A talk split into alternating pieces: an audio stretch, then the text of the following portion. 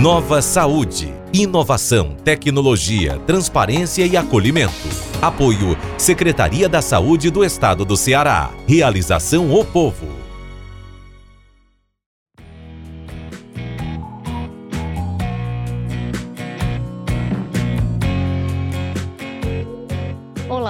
Seja bem-vinda, seja bem-vindo. Eu sou Eduarda Talice e nós estamos começando mais um podcast do projeto Nova Saúde.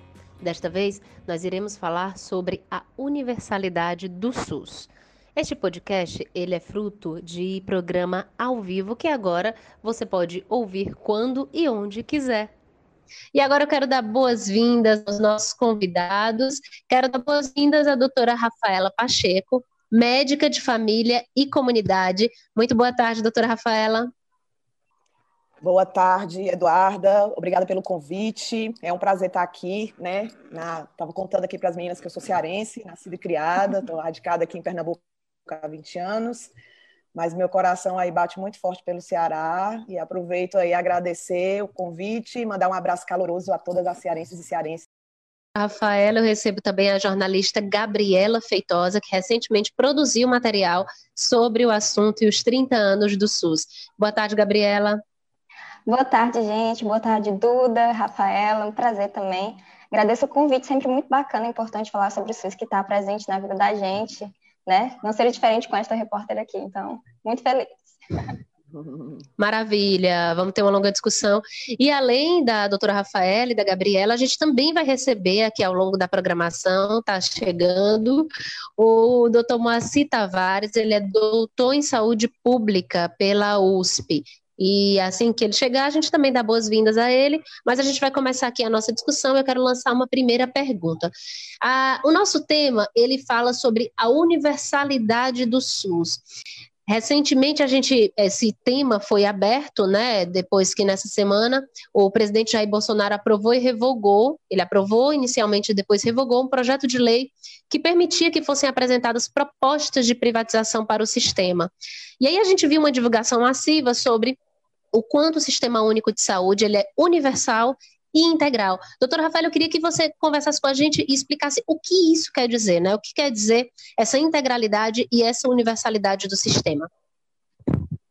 Ah, então eu vou começar me apresentando até para eu colocar o meu lugar de fala, né? Eu sou Rafaela Pacheco, sou médica de família e comunidade, trabalho, sou servidora do SUS Recife, sou sanitarista e sou professora do curso de medicina da Universidade Federal de Pernambuco, do Núcleo de Ciências da Vida, que é o campus em Caruaru, né? Então eu toda a minha fala ela vai centrada nesse lugar de fala que é o lugar de ser uma professora de uma universidade pública e de ser também uma médica do SUS, né? Então, a gente conversar é, nesse lugar do SUS, seja no lugar da, do campo da formação, que ele é bastante importante na formação em saúde, seja no seu campo mais especificamente assistencial, é importante que a gente já comece destacando que nós temos no Brasil, e parece ser uma coisa muito natural, mas mas é importante que a gente destaque a importância.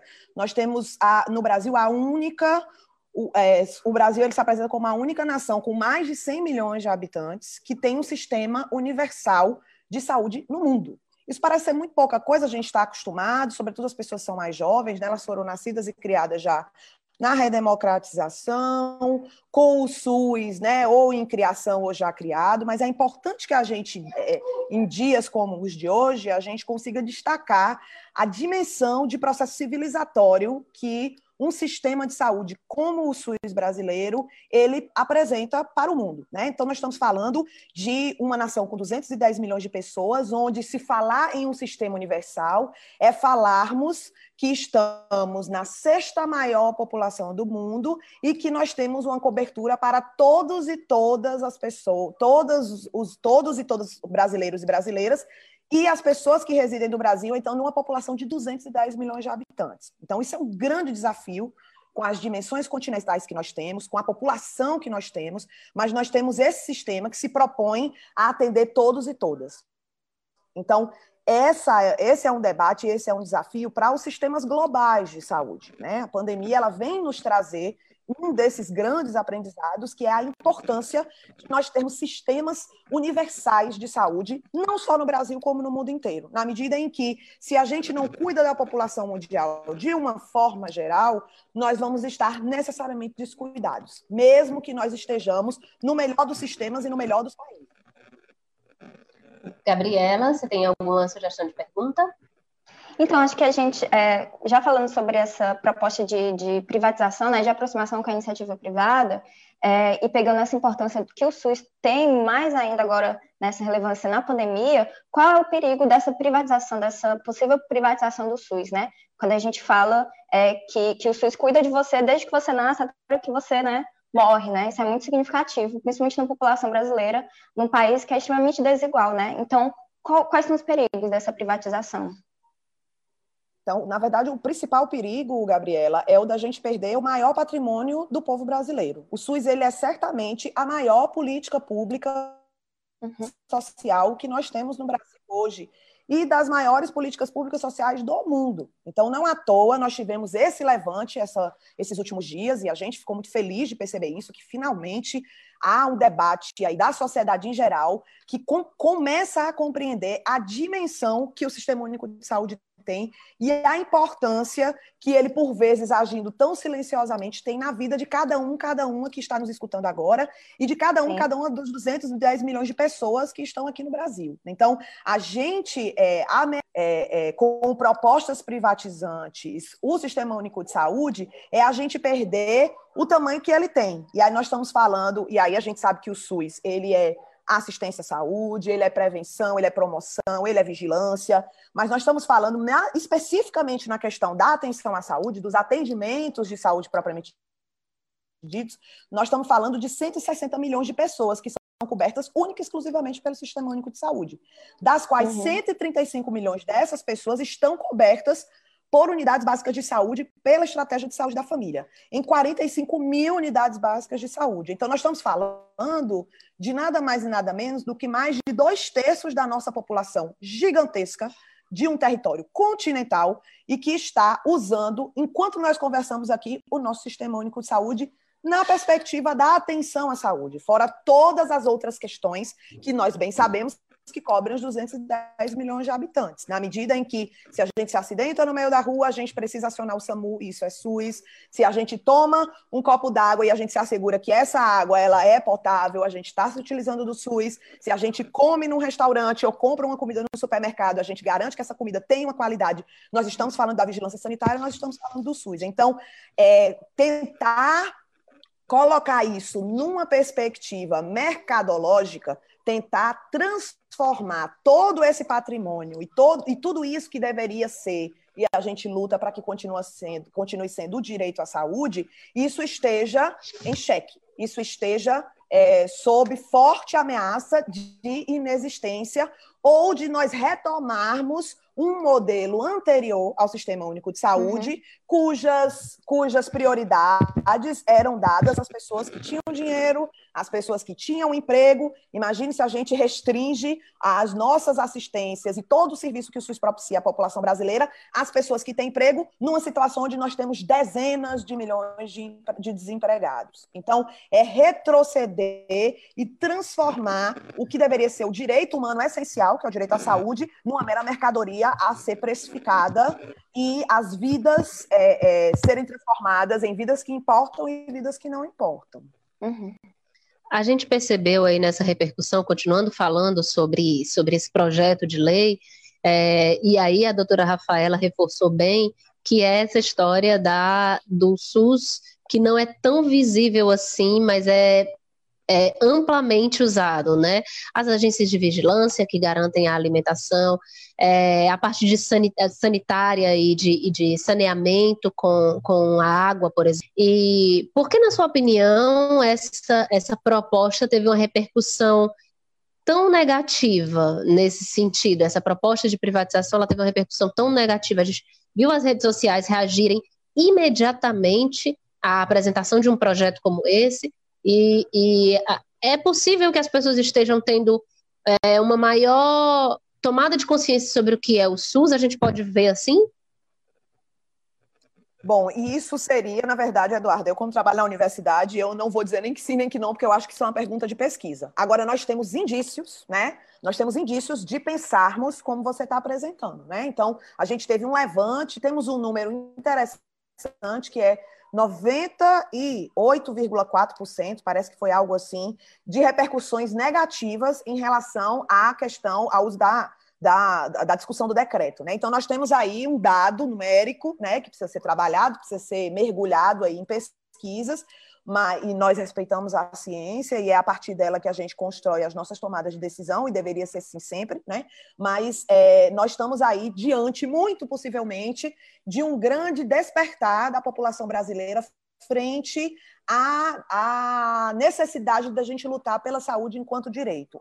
É, discurso esse que, por muito tempo, ele era restrito aos ambientes acadêmicos, às universidades, aos movimentos sociais e algumas, e algumas outras bolhas, mas que agora parece estar tomando uhum. um corpo e uma dimensão é, do tamanho do povo brasileiro, assim como o SUS precisa ser do tamanho do povo brasileiro. Então, continuando com alguns números, eu acho que é importante que a gente coloque, e acho que esse despertar tem uma relação direta com essa questão.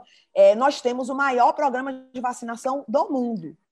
Então, nós temos 300 milhões de vacinas sendo aplicadas por ano no país. Então, não só vacinas antigas, vacinas mais novas, e essa é a capacidade instalada, essa é a estrutura que nós já temos, que pode e deve construir, se assim for respeitada, se assim for financiada, se assim for valorada, pode construir uma resposta contundente tanto aos cuidados sanitários relacionados à epidemia da Covid, como também a resposta na própria perspectiva de construção de vacinação universal, uma vez essa, vacinada, essa, essa vacina esteja disponível é, aqui no Brasil e no mundo. Né? Então, se há um país no mundo que tem essa capacidade instalada, garantida para propiciar isso, é o Sistema Único de Saúde, é o Brasil. Então, é falar disso, é falar também de SUS, é falar dos 95 dos de transplantes que o SUS faz no Brasil, é falar das 95% de casos de hemodiálise que o SUS assume também no Brasil, é falar dos 22.800 leitos que nós temos de UTI, fora toda a outra capacidade hospitalar e fora a rede conveniada do SUS. Então, é falar de um conjunto imenso de ações que são feitas a todo momento e que custam, e é importante que a gente fale de financiamento também, e que custam meros uhum. 3,5% do PIB brasileiro. Então, imaginem uma pizza, você que está me escutando agora, imagine uma pizza, né? Mais da metade dessa pizza, que é o dinheiro brasileiro, é o dinheiro do nosso suor, da nossa produção, do nosso trabalho, mais da metade dessa pizza é destinada para o pagamento do que se chama de dívida pública, que nada mais é do que dívidas com bancos. Então, imagine também novamente que dessa pizza, 3,5% dessa fatia é a fatia que a gente destina para a saúde do país. Fatia essa que já vem sendo aventado e o Conselho Nacional de Saúde vem uhum. denunciando isso peremptoriamente uhum. há alguns meses. Fatia essa que vem sendo ameaçada de ser diminuída em plena pandemia, em plena situação de sobrecarga do Sistema Único de Saúde, seja na atenção primária, seja na atenção secundária, seja na nossa atenção terciária rede hospitalar.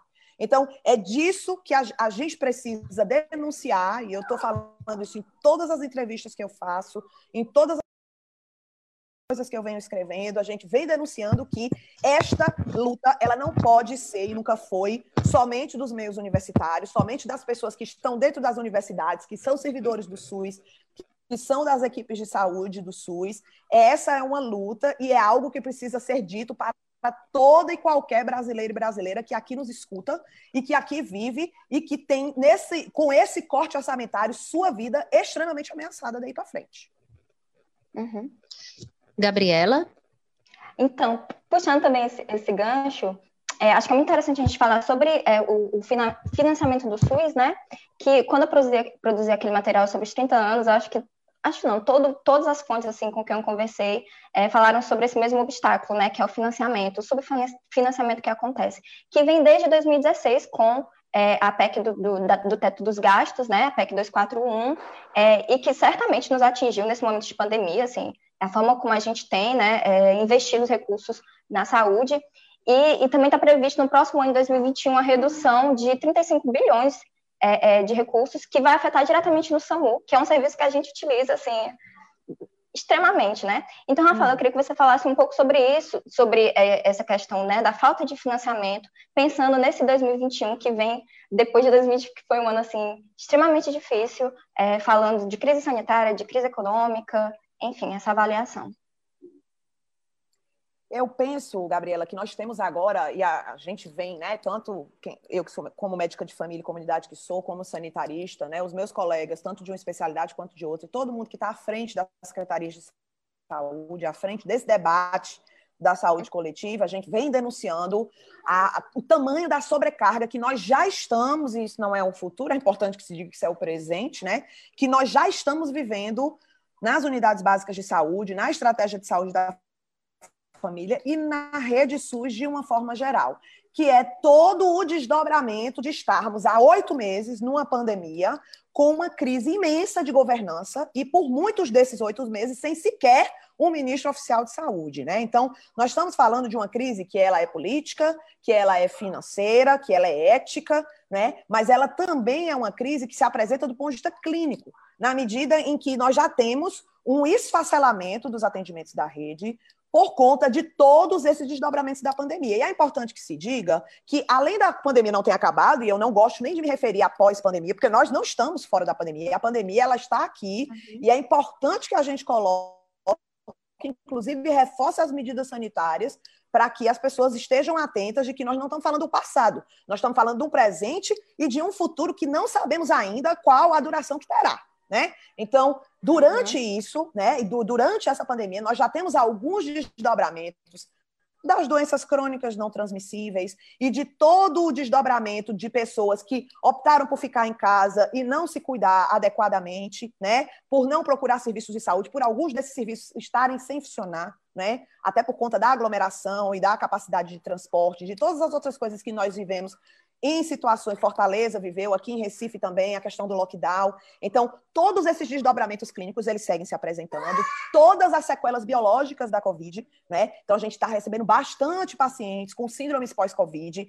síndrome essa que nós ainda estamos tentando entender, da mesma forma que estamos tentando entender essa doença, que é uma doença muito nova, né? Então, é uma doença que não tem sequer um ano, né? E a gente vem correndo contra o tempo para tentar entender clínica e cientificamente como é que ela funciona. A síndrome pós-Covid também se apresenta dessa forma, né? Então, a gente tem todas essas sequelas que são biológicas diretamente ligadas ao vírus Covid e diretamente ligadas ao episódio pandemia. Então, nós estamos falando aí de milhões de pessoas que já estão buscando atendimento e cuidado e que isso já vem sobrecarregando o sistema, né? Nós também temos uhum, sequelas uhum. psicológicas, é importante que se registre né, a quantidade avassaladora de pessoas que nos procuram em sofrimento mental, em sofrimento psíquico e mesmo com transtornos psiquiátricos, né? Então, isso também já vem sendo uma realidade no cotidiano de quem trabalha na estratégia de saúde da família, quem está na atenção primária, quem está na atenção secundária. Então, nós temos aí desdobramentos importantes desse sofrimento, seja pelo enclausuramento do próprio, lock, do, do, próprio lockdown e da própria, da própria quarentena, seja por outras questões que já vinham à tona e que foram, e, e que todo esse episódio serviu como gatilho para a piora desses sofrimentos e também desses transtornos mentais. E também temos as sequelas sociais, né? Eu tenho uhum. algumas, muitas pessoas que a gente acompanha nas comunidades e que perderam seus empregos por conta da pandemia, que perderam seus empregos porque adoeceram de Covid, se contaminaram e ficam entre a fome e a peste, né? E aí, notadamente, quem trabalha na periferia do Recife, como eu trabalho, e nas periferias do Brasil afora, a gente sabe que essas são as vidas que não importam. Essas são as vidas que são empurradas para peste para não morrer de fome. Né? Então, é dessa ordem, e isso a gente sabe que tem um recorte, né? A gente sabe que isso tem um recorte de gênero, a gente sabe que isso tem um recorte de raça, estamos falando da boa parte da população negra brasileira e de outras etnias, né? Etnias indígenas e outras tantas etnias, e estamos falando de um recorte classista das pessoas mais pobres e as que mais precisam da presença do Estado no Brasil. Então, essas grandes sequelas, elas já vêm sobrecarregando o sistema. E é claro que elas vão precisar de nós, trabalhadores, que estamos bastante exaustos, porque, ao contrário de boa parte da, da, da população, nós não paramos de trabalhar, e, inclusive estamos trabalhando mais ainda e sobre muito mais pressão, sobre muito mais risco biológico, mas vamos ainda, e isso vem sendo exigido de nós, e a gente gente vem respondendo na medida que a gente consegue, né? Mas que esse desafio ele não tem data para acabar. E nesse sentido, a gente vai precisar de um investimento que é subjetivo, que é do, do, recurso humano, dos trabalhadores e trabalhadoras do Sistema Único de Saúde, mas que também é, sim, um investimento que requer financiamento. E, nesse sentido, um Sistema Único de Saúde que, desde a sua origem, é subfinanciado. Então, nós temos um sistema que já deveria ter muito mais aporte financeiro desde a sua origem uhum, e que não uhum, teve uhum. por pura sabotagem dos setores que são interessados em mercantilizar a saúde no país no, e no mundo, né? E a gente sabe que muito desse capital é internacional, inclusive, mas nós temos essa sabotagem, e aí não mais, não bastasse isso, nesses últimos anos da gestão do governo Temer para cá, nós temos, além do subfinanciamento, um desfinanciamento da saúde. Desfinanciamento esse que vem sendo materializado agora com essa nova proposta inacreditavelmente absurda e inaceitável de diminuição do aporte orçamentário da saúde na casa de 35 bilhões. É, a gente estava falando dessas. Eu ia perguntar principalmente sobre a Covid, e você já se adiantou bem, Rafaela, é, mas a gente estava falando também da dimensão continental é, que a gente tem nesse país e como o SUS aporta tudo isso. Mas eu queria também que a gente pudesse falar sobre os desafios. Que desafios a gente ainda tem para enfrentar no sistema, né? É, se a gente puder falar, você também citou alguns agora, principalmente em relação ao financiamento, né? Mas que tipo de outros desafios a gente ainda tem para avançar em relação ao SUS, na sua opinião? É. Veja, é, eu acho que tem um elemento aí de grande desafio que é a gente construir é, uma capacidade cada vez mais complexa do SUS para as respostas e as demandas de saúde do século XXI, né? Então, nós aí fomos apresentados aí a esse novo século com esse grande desafio que é a pandemia uhum. Covid, né? Não me parece ser o único desafio que nós vamos ter, até porque nós já colecionamos desafios anteriores, né? A gente tem aí uma série de, de desafios em relação às doenças crônico não transmissíveis, as, a questão das violências, a permanência de doenças infectoparasitárias, sobretudo nos grandes bolsões de pobreza, né, aqui no Brasil e no mundo. Então, essas são grandes questões que a gente precisa lidar daí para frente, fora todo o desafio da construção de uma saúde ambiental e de sustentabilidade para o planeta e para nós, né? Então, esse lugar é um lugar de grande desafio e a gente vai precisar de um SUS cada vez mais forte, cada vez mais complexo e cada vez mais intersetorial, que consiga, junto às outras áreas, a saúde, junto com a educação, com a segurança pública, com o meio ambiente e com tantas outras pastas e pautas de política pública, a gente precisa avançar no sentido de nos darmos as mãos né? E uhum. construirmos soluções complexas para esses tantos problemas complexos que se apresentam aí para nós no século XXI e especificamente nessa questão da pandemia, né? Na perspectiva da atenção primária à saúde, que é o lugar onde eu falo, né? A gente tem aí um grande desafio na estratégia de saúde da família, que é construir novas formas de relação que garantam a segurança dos nossos usuários e das nossas usuários, né? Então, garantir que, sobretudo, os, as pessoas de grupo de risco, elas estejam mais protegidas, né? Garantir que as medidas sanitárias, elas consigam acontecer da melhor forma, né? Garantir que essas ações intersetoriais cheguem, de fato, às pessoas que mais precisam, as ações de segurança social, né? Então, de nada adianta ter a melhor saúde e a gente pensar na saúde de uma forma muito é, abreviada se as pessoas estão passando fome, se as pessoas estão em insegurança nos seus lares, se estão sofrendo violência, se estão submetidas a condições de saúde mental inaceitáveis, então, se não possuem emprego, se não conseguem uhum. transporte é, é, minimamente decente. Então, todas essas questões se referem diretamente à saúde. Né? Na oitava Conferência Nacional de Saúde, isso, inclusive, foi descrito, né? que saúde é, é isso tudo que eu falei, é acesso à terra, acesso à cultura, acesso a emprego. Então, garantir um povo saudável deveria ser a prioridade primeira de qualquer nação que de fato respeite e então, dessa, é dessa ordem o tamanho do nosso desafio. E o nosso desafio imediato, e é importante que se diga, é de que esse decreto ele é uma sinalização de algo que está se está se desenhando, se aproximando. E há uma sinalização de uma reedição desse decreto, com uma formatação muito similar, o que nos vai colocar, e aí a gente, na Sociedade Brasileira de Medicina de Família e Comunidade, a gente vem lançando aí junto com outras entidades, com a Abrasco, com o SEBS, né, com o CONAS, que é o Conselho de Secretários de Saúde, com tantas outras instâncias tão importantes históricas para o SUS e para os movimentos sociais, a gente precisa e deve, estamos lançando agora, esses próximos dias, uma grande frente democrática em defesa do SUS e em defesa da ah. estratégia de saúde da família, explicando cada vez mais e de forma cada vez mais profunda o tamanho e a dimensão das perdas que teríamos se uma vez que uma proposta privatizante, qualquer que seja ela, seja é, venha de modo a macular a nossa Constituição e, e é o ataque frontal à nossa Constituição brasileira Maravilha. Vou aproveitar que essa, acho que a gente conseguiu concluir a sua ideia, né, que é essa união aí das entidades para tentar fazer uma nova sensibilização, porque já foi um indicativo essa, essa abertura da proposta de lei, mas eu também quero saber se o doutor Moacir está aqui com a gente, eu não sei se ele entrou, acho que entrou, doutor Moacir está com a gente? Oi, tudo bem? Estou sim, estou ouvindo vocês. Maravilha, Maravilha, doutor Márcio, seja muito bem-vindo e muito ah, obrigada Obrigado, por participar Eduardo. conosco.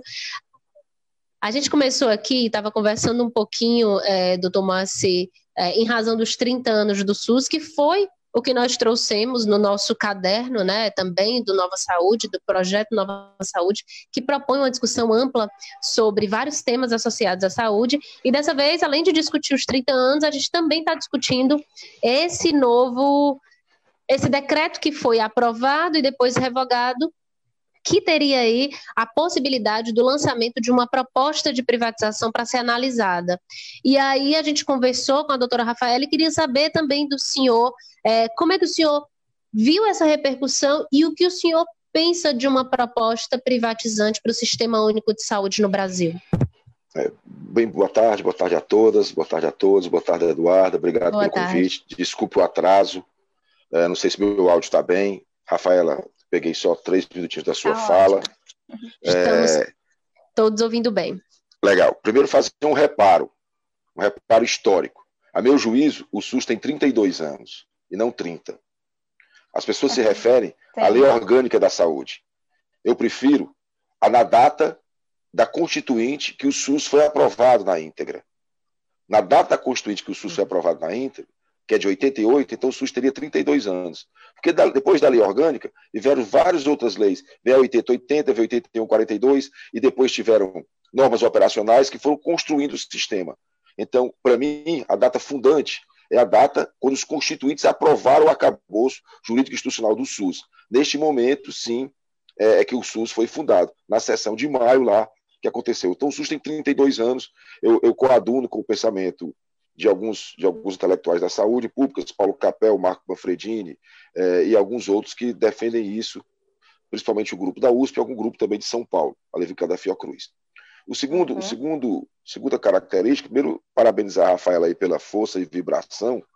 Saudade eu tenho do tempo que eu tinha cabelo, mas ainda tenho alguma força e vibração. Então, assim, eu penso que, que, que o SUS é um marco civilizatório para o Brasil. Ele é muito mais do que, do que, do que um sistema unificado ou um sistema único de saúde. Ele é um marco civilizatório. E as esferas públicas e privadas no sistema capitalista, elas convivem, mas elas não podem se confundir nos seus papéis. Então, aquilo que é fundante como marco civilizatório para a sociedade não pode estar, não deve ser, não pode ser privatizado. Isso parece-me o óbvio lulante. Isso é, isso é a mesma coisa, é, é, é, a mesma coisa que dizer que as pessoas não devam pular sem paraquedas de um prédio de 23 andares, pois elas morrerão. Então, privatizar o SUS ou qualquer ameaça nesse sentido é de forma literal destruir o que nós colocamos de marco civilizatório, talvez mais profundo e talvez a maior política pública que a Constituição de 88 tenha produzido. Assim, tanto é que vários outros sistemas e várias outras políticas públicas se espelham nele, se espelham nele nos seus processos internos, nos seus processos organizacionais. Assim surge depois o SUAS, Sistema Unificado de Atenção Social. Assim tenta se fazer com a segurança pública. Então, essa, essa tentativa de integração em sistemas das polícias, dos sistemas de inteligência, nada mais é do que o SUS construiu na Constituição de 88, que é comando único em cada esfera. Então, e a aproximação, ou seja, o SUS tem a capacidade, a partir da sensação local do município, construir uma autoridade local que se coadune, se conecta com a estadual, que se coadune, que se conecta com a federal. Então, essa unicidade que está no próprio nome, essa unicidade que está no próprio nome, ela é imitada pelos SUAS e é imitada também, tenta ser imitada pelos sistemas de segurança no Brasil afora.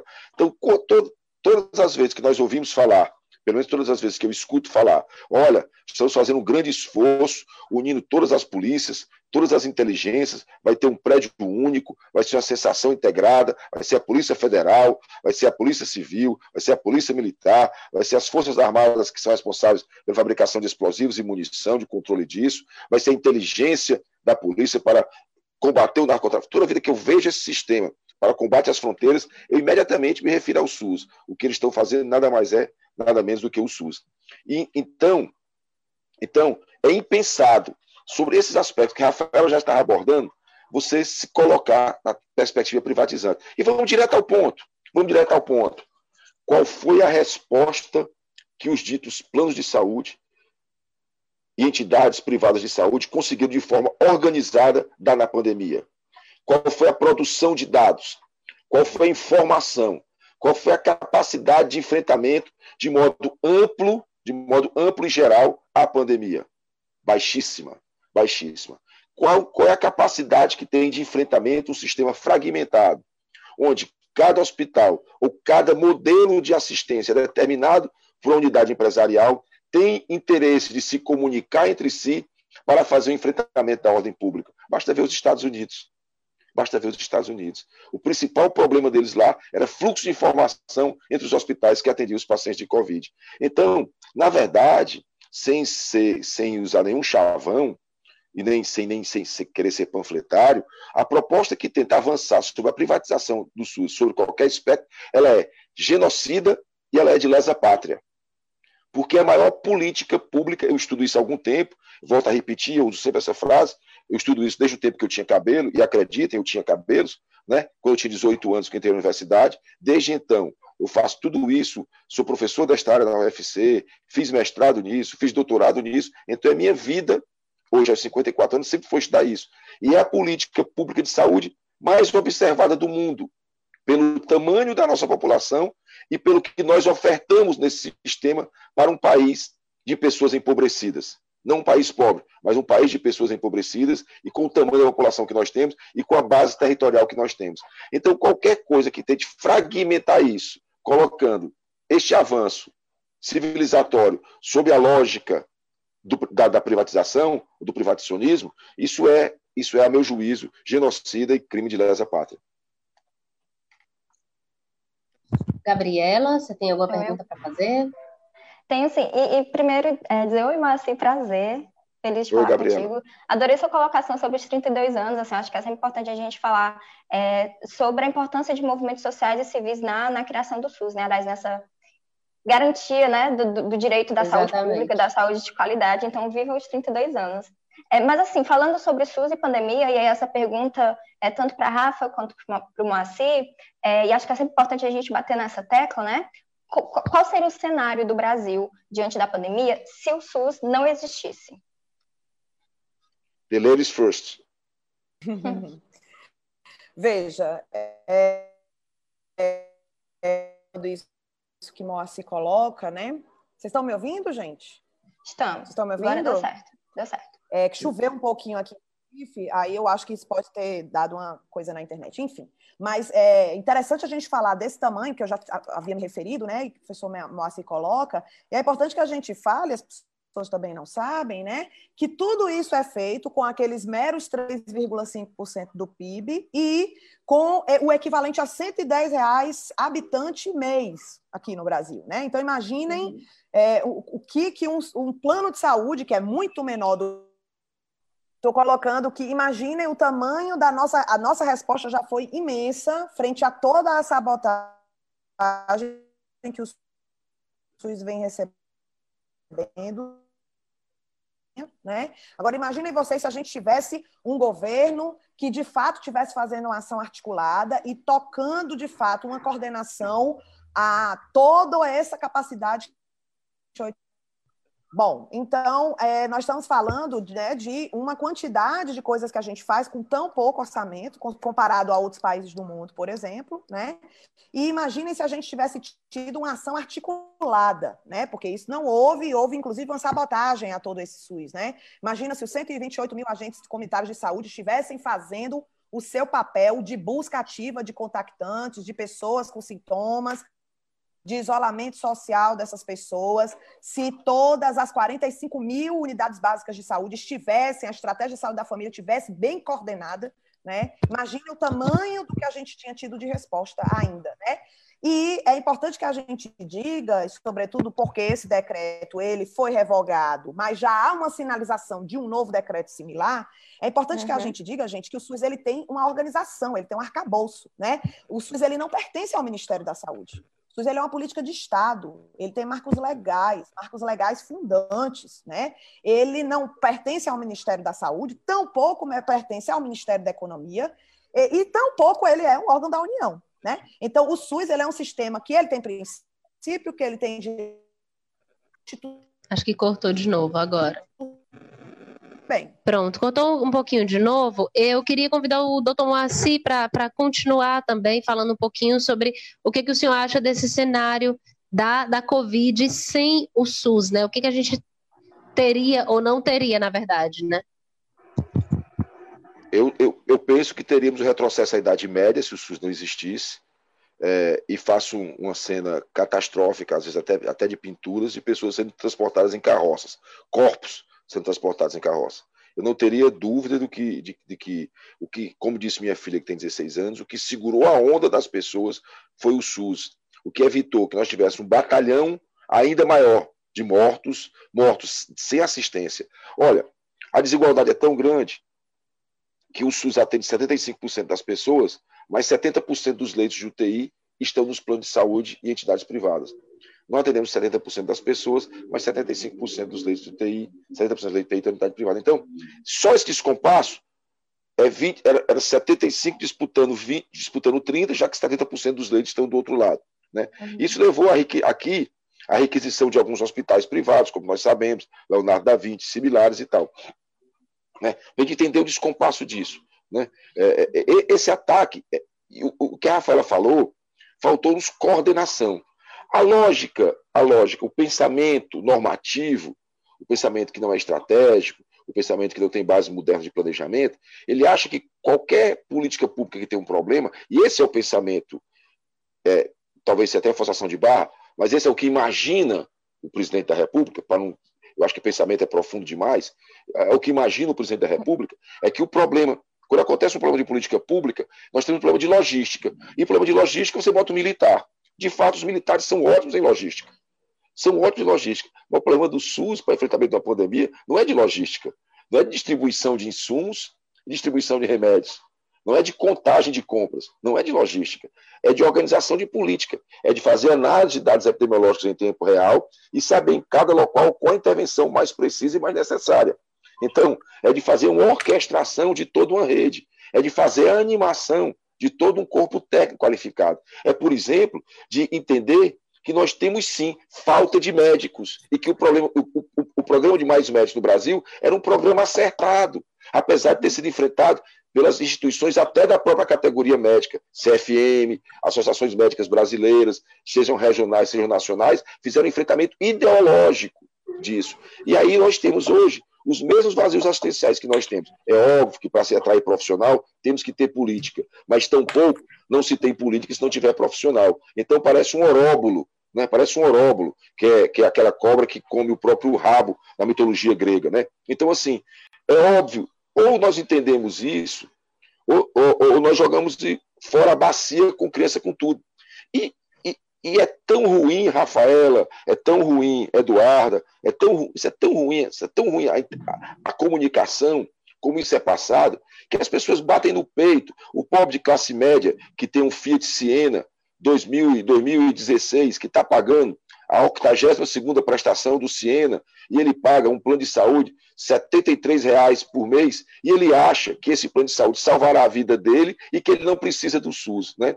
Mas ele vai a motel, né? Por qualquer motel simples que seja, lembrei da parte mais agradável, ele come padaria, né? ele vacina os filhos, ele leva os cachorros para vacinar e tal, e acha, bate no peito, eu não preciso disso. E aí isso incorporou de tal modo na classe média, que essa classe média mal resolvida, que pendula, ou pequena burguesia, para usar um termo marxista, que pendula entre, entre a burguesia e o proletariado, querendo ser burguesia e vivendo como proletariado, né, ela, ela, a falência da vida dela era ser vista entrando num posto de saúde. Então ela entra num posto de saúde escondida. Ela entra num posto de saúde escondida, porque ela prefere ter um plano de saúde que nada resolve, que é uma mentira, que ele tem direito à clínica médica e mais nada, o resto tudo ele paga. Se ele precisar de transplante, ele vai para o SUS. Se ele precisar de cirurgia de boa complexidade, ele vai para o SUS. Que os hospitais são de baixíssima qualidade. Na, no campo odonto, no, na, na, assistência de saúde bucal, eu sou dentista de formação, então isso nem se discute. Isso é uma, a maior das mentiras, uma deslavada mentira, um serviço de baixíssima qualidade. Mas ele prefere entrar e ter uma pedra de granito na frente, uma coisa com ar-condicionado, nem que o serviço seja ruim, do que serviço entrando. Então, tem também essa disputa de mentes e corações. O serviço precisa melhorar muito, mas as pessoas precisam operar.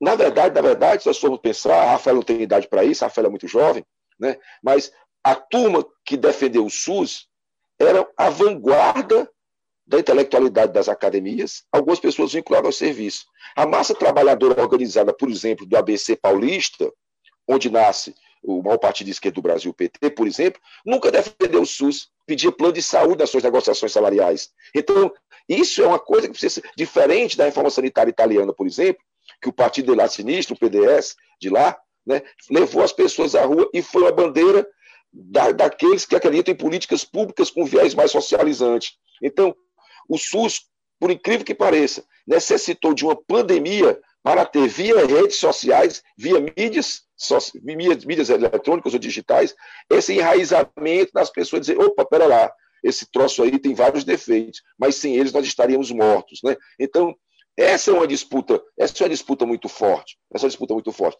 É uma disputa com as categorias profissionais que tem também no sistema, boa parte delas, hegemonicamente como um bico, que acham que eles têm lá que tem um salário garantido para ter aposentadoria, mas vão conseguir trocar o Corolla 2016 para 2018, é na clínica privada, é lá que eles vão conseguir morar, sair, deixar de morar na Parangaba, para morar no bairro de Fátima. É na, então, isso também precisa ser debatido.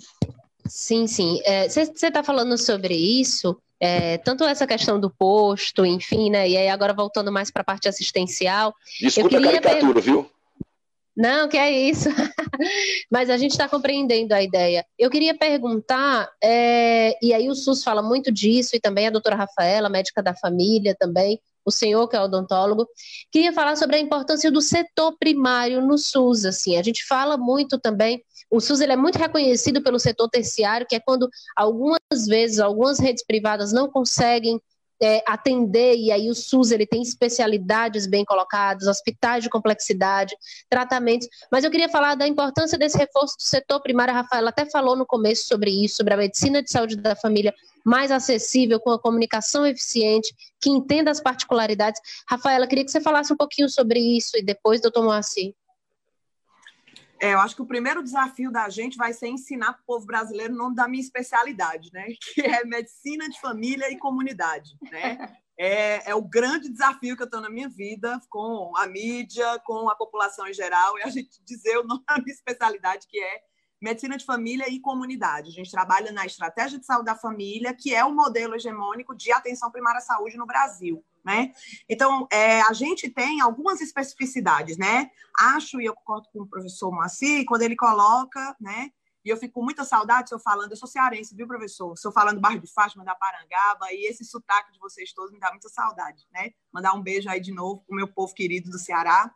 Mas é, é importante que a gente diga que a gente tem algumas especificidades e que talvez elas tenham sido inauguradas para a sociedade em geral, agora também nesse episódio da pandemia, né? Então, é uma e aí voltando à pandemia, eu vou chegar na atenção primária. Uma pandemia, ela não, ela, a gente vai precisar, claro, de leitos, né, de respiradores, de toda uma capacidade instalada hospitalar, mas é importante que se diga, e essa não é a primeira vez que a gente tem epidemias no Brasil nem no mundo, mas que a gente é, consegue combater uma pandemia ou uma epidemia muito mais notadamente da porta do hospital para fora. Né? Então, é com medidas sanitárias que a gente consegue garantir, de fato, que a gente diminua esse contágio, que a gente diminua as curvas, que a gente diminua as ondas, né? Que agora parece que são categorias da epidemiologia, mas que também estão na boca do povo, da mídia, de todo mundo.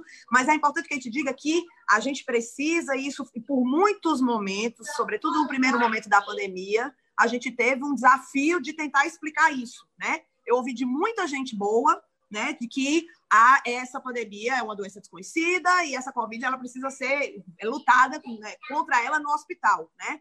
E desde o início a gente vem insistindo muito fortemente, né, e aí também nesse sentido de ter entregue minha vida, né, minha formação acadêmica e todas as coisas que eu faço esse tempo todo, eu venho fazendo na, na construção da estratégia de da família da universidade pública. E a gente sabe acredita que essas características que a atenção primária tem, quais sejam a continuidade do cuidado ou longitudinalidade, a gente trabalhar com ciclos de vida de zero a cento e tantos anos, a gente é, acompanha as pessoas do momento que antes delas nascerem até o momento de sua despedida e atendendo, inclusive, suas famílias após o luto. Então, todos esses desafios e toda essa forma de lidar com capilaridade, com ação territorial, com a construção e a presença dos nossos agentes comunitários de saúde, tudo isso me faz crer, e sempre fez, de que a gente pode e deve incorporar a atenção primária à saúde e a estratégia de saúde da família como uma grande aliada no enfrentamento dessa e de qualquer outra pandemia que porventura venha a surgir, né? Eu concordo com o professor Massi na hora que ele coloca que sim, que a gente poderia estar agora carregando corpos, como em alguns países é, mais despreparados do ponto de vista sanitário, isso aconteceu, né? Inclusive aqui na América Latina. É, mas imagino também que é, poderia ter sido muito pior, e a, quem vem segurando a onda de, de toda essa catástrofe é o Sistema Único de Saúde, com sua capacidade instalada, com sua ação organizada, mas imagino também um cenário onde nós estivéssemos à frente de um governo federal sério que conseguisse garantir governança e articulação, de fato, dessa, desse sistema imenso que é o SUS. Né? E é importante também que se diga que toda iniciativa relacionada à atenção básica, ou atenção primária, como queiram chamar, sem um devido debate, sem uma devida pactuação e sem uma devida motivação interfederativa, ela ele está carecendo de legitimidade, na medida em que o SUS ele tem as suas instâncias e não é com um decreto presidencial e de quem quer que seja que as normativas e a forma como esse SUS funciona e é financiado e se organiza, ele pode ser, é, ela pode ser modificada. Ao bel prazer dos governos. Então, essa é a grande diferença da gente ter uma política de Estado e não uma política de governo. Uhum. Rafaela Moacir pedi aqui uns segundinhos para explicar a conexão com a Eduarda caiu. Então a gente vai seguir, tá? Vou seguir com vocês até às 16 horas e a gente tem aí ainda uns oito minutinhos para encerrar. Então vou fazer essa última pergunta é, bem assim para a gente continuar esse debate até às quatro e aí de lá a gente encerra. Pode ser? Pode, claro. Maravilha. Então a gente vai falar sobre futuro, né? Como é que a gente consegue garantir a sustentabilidade do SUS de forma democrática? Vou pedir para o Moacir começar, já que a Rafa respondeu a última, pode ser? Ó, oh, Gabriela, primeira coisa, o SUS tem instâncias que permite, permeio que a sociedade participe da sua condução, sendo o principal órgão de gesti é, dirigente, que são os, que são os conselhos, Conselho Municipal, Conselho Estadual, Conselho Nacional. Nós precisamos revigorar esses conselhos da forma nova a esse debate. Eles estão, nós precisamos re, reencantar as pessoas que participam desses conselhos, dar visibilidade para fora desses conselhos. Muitos usuários do SUS sequer sabem que tem a possibilidade de, por via de representativa, da mesma forma que você escolhe vereadores, deputados federais, escolher pessoas que representam o conselho, que é o principal órgão de gestão. Então, esse é o primeiro, o primeiro, a primeira coisa. Esse reencantamento. Para o futuro, para o futuro, fazer uma coisa no sentido literal política, política e política, com P maior, com P maiúsculo, com P grande. Não é apenas o convencimento técnico, é o encantamento das pessoas de entenderem que esse sistema faz parte de sua vida e que esses processos decisórios, apesar de bem arraigados na sociedade, como colocou a Rafaela, com seus métodos, com seus cânones, com legislação, com definição constitucional, eles não estão salvaguardados numa numa, numa redoma. Eles estão a todo instante sendo ameaçados pela política, política, política. Afinal de contas, é, é, o poder copta. Então, o poder central de um governo federal, o poder central do Estado, ele copta pessoas, ele copta parlamentares, ele copta opinião. Então, essa cooptação precisa ser enfrentada como nós sabemos enfrentá-la, colocando a vitalidade desse sistema, o rigor desse sistema. Incorporar tecnologias. Eu acho que aí, Rafaela, tá, não cheguei a estar falando sobre isso, incorporar tecnologias. Nós precisamos sair. Está na hora de nós darmos o salto é, do mundo analógico para o mundo digital, no que nós chamamos de saúde digital, aí já configurado pela MS. Tem muitas coisas vindo por aí, como internet das coisas, monitoramento à distância, teleconsulta, teleatendimentos, são coisas que nós precisamos incorporar é, de modo muito forte e muito, e muito, e muito factível. Isso dará capilaridade ainda maior, porque hoje esse, a digitalização das nossas relações ela, ela não volta atrás, então isso precisa ser incorporado também no setor saúde, fundamentalmente pelo SUS. Eu penso nisso como futuro. Rafa? é, coadunando aí com todas as falas anteriores, né? Eu acho que a gente falou já um bocado dessa perspectiva, inclusive, de futuro, né? Eu penso, gente, que é, a gente conseguiu uma coisa, né, professor, que era inimaginável há alguns anos atrás, que é colocar, de fato, a sociedade, os, esses holofotes, né? Eu fico brincando que, assim, na hora que miram a bazuca em nós do SUS, também se está colocando o holofote. Esse momento a gente está conseguindo fazer essas falas, né? Então, um momento como esse e tantos outros que a gente vem participando aí, Brasil afora, eles são muito importantes para a gente construir esse entendimento societário, né? Dessa dimensão e dessa importância do SUS. Então, para muito além da gente ter uma hashtag Defenda o SUS, a gente vai precisar, de fato, de atitudes, como o professor vinha citando. Né? Então, nós temos os conselhos locais de saúde, nós temos os conselhos municipais, os conselhos estaduais, os conselhos, o Conselho Nacional de Saúde. Então, nós podemos e devemos oxigenar e é, e é muito bem-vindo novas pessoas com novas ideias, com novo gás, para pensar esse SUS do futuro, que precisa ser ainda maior, ainda mais corpulento, ainda mais vigoroso do que o SUS que a gente já vem tendo até então. E isso demanda financiamento, isso demanda participação popular, participação comunitária, participação das pessoas, da sociedade civil de uma forma geral, e isso demanda também uma, um comprometimento, e aí é quem pode dar isso somos nós, estamos aqui à véspera das eleições municipais, um comprometimento público em relação a todas as legislaturas, todos o, todo o executivo, o judiciário, a gente pode e deve pressionar para que as instâncias do SUS e suas características e seus princípios eles sejam de fato obedecidos. Nós não precisamos de novas leis para o SUS, o SUS já tem leis excelentes o suficiente, a gente não precisa desse discurso é, canto da sereia, de modernização do SUS. O que a gente precisa é que a Constituição, a gente tenha a ousadia de se cumprir a lei, de se cumprir os preceitos constitucionais, o artigo 96 que fala que saúde é dever de todos, é, direito de todos e dever do Estado, e todo outro, todos os outros marcos legais que a gente já tem postos. Então, a gente não precisa de uma nova reforma não precisamos de novas leis do SUS e não precisamos modernizar o SUS na medida em que esse discurso de modernização venha travestido né, com pessoas que a gente nunca viu no cenário, que de repente aparecem com o boné do SUS, com o colete do SUS, e que em nenhum momento defenderam o SUS na sua história. Então é importante que a gente preste atenção às pessoas que,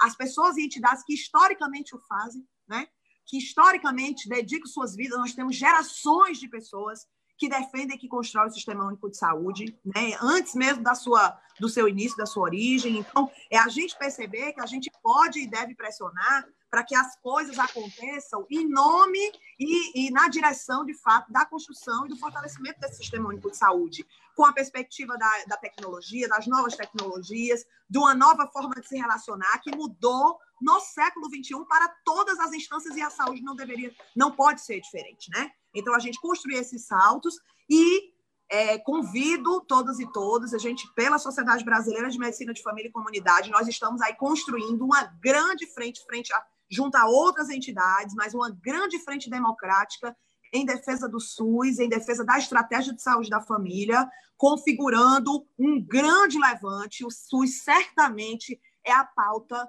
progressista que mais consegue garantir é, é, consenso, e eu ouso dizer, e eu sou muito otimista nesse sentido, de que o SUS ele pode e deve fazer com que todas e todos acordem para o tamanho do pesadelo que nós estamos vivendo nesse país. Quem sabe ele venha a construir aí um novo caminho é, pautado na democracia, pautado na justiça social, que está dentro do DNA do SUS. Ficamos só nós dois agora. Acabou. Eu acho que foi. acho que caiu a conexão. Deixa eu ver aqui se tem Será? mais alguém aqui. É, o pessoal está dizendo que a gente pode continuar, pode né? Continuar, então... pois é. Mas... Olha, falar a gente gosta, né? Não tem problema. É, Dois cearenses é conversando, tempo, a gente vai até. O tempo que deve já estar estourado também da. da Sim, da... é verdade. É verdade. Eles têm um tempo de, de, plataforma, de uso e tal, eles têm uma conexão rígida. Beleza, beleza. É um prazer. Eu acho que é para agradecer. Prazer é todo meu, Rafaela. Obrigada, obrigada à equipe do, do, do povo aí pelo convite. Estamos aí para nos agra agradecermos aqui e encerrar. Foi uma honra, satisfação estar com vocês. Com você também, Rafaela. Felicidades, tudo de bom. Beijo, Tudo beijo para quem é de então, beijo. prazer, agradeço também o convite, estou à disposição aí, um abraço forte, caloroso para o meu pessoal querido aí de Ceará, tá bom? Valeu, abraço grande, valeu, tchau, tchau. tchau. tchau.